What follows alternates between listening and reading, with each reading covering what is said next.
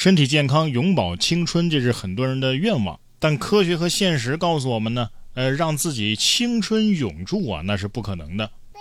但是偏偏有人不信邪啊。八月二十四号，根据英国报姐的新闻报道，美国的一位亿万富翁为了长生不老，做了一系列令人匪夷所思的故事。据了解，这位富豪啊，名叫布莱恩·约翰逊。早年间呢，因为拼命赚钱，亏空了身体，拥有了巨额财富之后，又想拼命的改善自己的健康，甚至到了打破自然规律的地步，恨不得呀，今年四十五，明年就十八。每天让三十多名医生监控他的七十八种器官的状态，每天吃一百多个药片啊，还光疗啊、锻炼啊、冥想啊，总之是各种折腾，甚至还和自己的亲儿子呀换血，以求达到长生不老的目的。只不过呢，他坚持了六个月之后啊，并没有什么用，就停止了这项令人感到匪夷所思的方法。可是最近呢，哎，他又做了一件引起国外互联网轩然大波的一件事儿。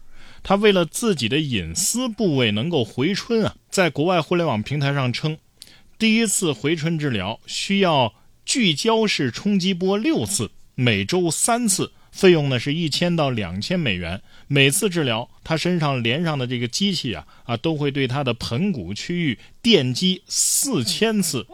不是，有钱人的世界真的是让人搞不懂了哈！你折腾这么多，不把自己整死都是好的了，还长生不老。呃，不过从某种意义上来讲，你看人家都是这个亿万富豪了，是吧？还自己花钱啊，把自己当小白鼠去做人体实验，所有的风险都是自己承担，这是一个很先锋、很具有冒险精神的生命科学实验啊！但是甭管你再怎么折腾，最近日本人往海里排核污水，估计会影响您长生不老的计划。针对日本政府日前不顾多方反对启动核污染水排海，中国海关总署呢不是在二十四号宣布了要全面暂停进口日本的水产品吗？可是日本的每日新闻却报道说，在二十五号的记者会上，日本农林水产大臣野村哲郎就中方的措施宣称非常吃惊，完全没有预料到。另一方面呢，野村还说呀，他对中方进口管制措施表示极为遗憾。日本政府已经向中方提出了交涉，要求立即撤销。完全没有预料到，那要不去看看医生吧？我觉得你这可能是阿尔兹海默病的前兆啊！水产业损失有什么可害怕的呢？你们可以用外务省的七百亿补贴嘛。再说了，会不会是您那水产太高端了，俺们享受不了啊？要不你们突破一下美国市场啊？其实啊，为了自身的健康，我们确实啊可以做一些事情。你看，八月二十三号的晚上，湖南的小沈突然发现自己的右眼短暂失明了。二十四号的早晨，呃，小沈的右眼又恢复了正常。于是小沈啊赶紧到医院检查。经过医生的诊断，小沈两边的眼睛的眼底啊出现了豹纹状病变啊，右眼呢更为严重。呃，小沈呢是长期啊侧躺着玩手机。工作之后呢，哎，更加用眼过度了，就导致这个小沈的右眼啊，比左眼的度数要高三百度。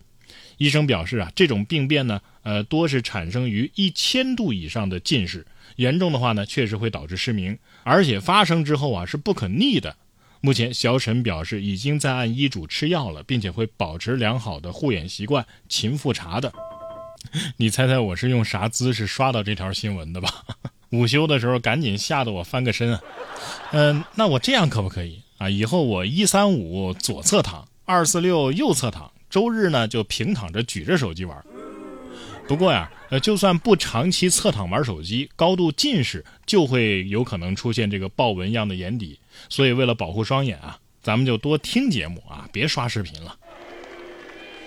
其实有时候啊，不能怪我们，咱们现代人啊，这个娱乐方式啊，兴趣爱好啊。确实，低成本的已经很少了，很少有能脱离手机的。你就比方说养宠物吧，成本也不低啊。近日，山东就有一个家庭啊，女儿呢想养猫，爸爸亲自示范养猫可能会造成的后果，模仿猫啊给家里搞破坏。看了视频之后啊，网友说，不能说惟妙惟肖，只能说呀，一模一样。女儿心想。不光是猫，我看完爸爸这样做之后啊，这个爸爸我都不想要了。嗯，他学的是很像，但是他没有猫可爱呀。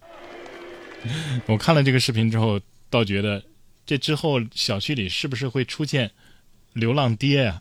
这也太像了。为什么他能学的这么像啊？他肯定偷摸养猫了。确实，如果我们不刷手机的话呢，像这样精彩的视频就会被错过。但是有些视频啊，不光没有营养、没有价值，还在对别人造成损害。今年六月，贵州的一位周女士就在短视频平台发现，爸妈给自己在老家留下的祖宅，被一位拥有两百五十万粉丝的探险博主捏造成了鬼屋凶宅。周女士向陆某表明了身份，要求其删除视频。但是陆某呢，不但拒绝了周女士的请求，还把她给拉黑了。因此呢，周女士姐弟俩呀是积极的维权。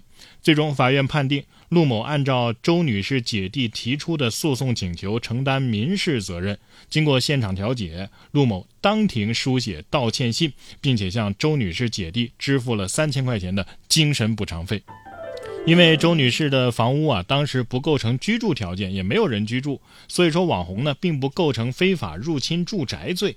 呃，也没有造成实际的经济损失，也没有因为名誉损失而产生经济损失，所以这个维权啊确实很难。而网红博主造谣的成本却很低，周女士花钱找律师打官司的钱恐怕都不止这三千块。可是你想想看啊，爸妈给自己留下的祖宅被人说是凶宅，这搁谁谁不膈应啊？拍视频可以，但是你不能既捏造事实又侵害别人的利益啊。而当利益发生冲突的时候呢，就得有人让路了。近日，新疆伊犁公路上，马群和车辆狭路相逢，头马为了让马群先通过，竟然上前与车辆理论起来。网友说：“我竟然听懂了这匹马在说啥，我是没听懂啊，但是我知道他骂的挺难听的。马儿可能在说马路马路，马先走，懂吗？不过这头马长得确实挺帅的呀。”要不咋让他当头马呢？看来马的世界啊，也是颜值即正义，是吧？他可能在说：“你开个车了不起啊？啊，我们祖爷爷当年可是驰骋过呃欧亚大陆的。”